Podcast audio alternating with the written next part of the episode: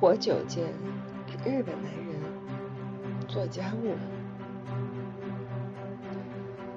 对于上班族夫妇来说，日本的抗疫措施让家务分配不均的问题更加凸显。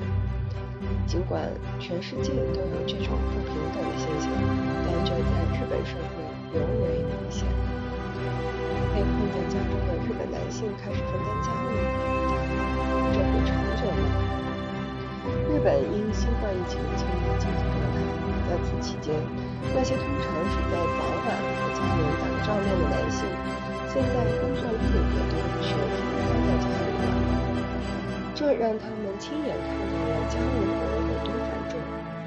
那些默默埋头苦干、洗衣做饭、勤俭持家的女性，现在要求他们的丈夫也一起参与进来。其结果可能变得火药味十足。为了谁去打扫卫生，谁为最近在家上学的孩子辅导数学课，夫妻俩有时候会吵起架来。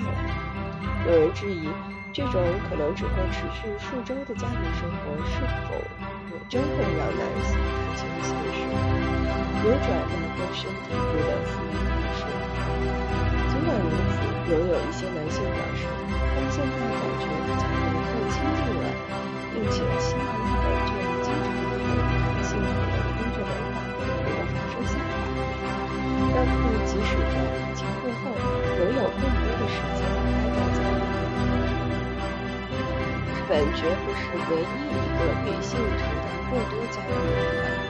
随着许多国家的学校停课，夫妻在照顾子女和辅导功课上分工不均由此而带来的额外压力在世界各国都有所显现。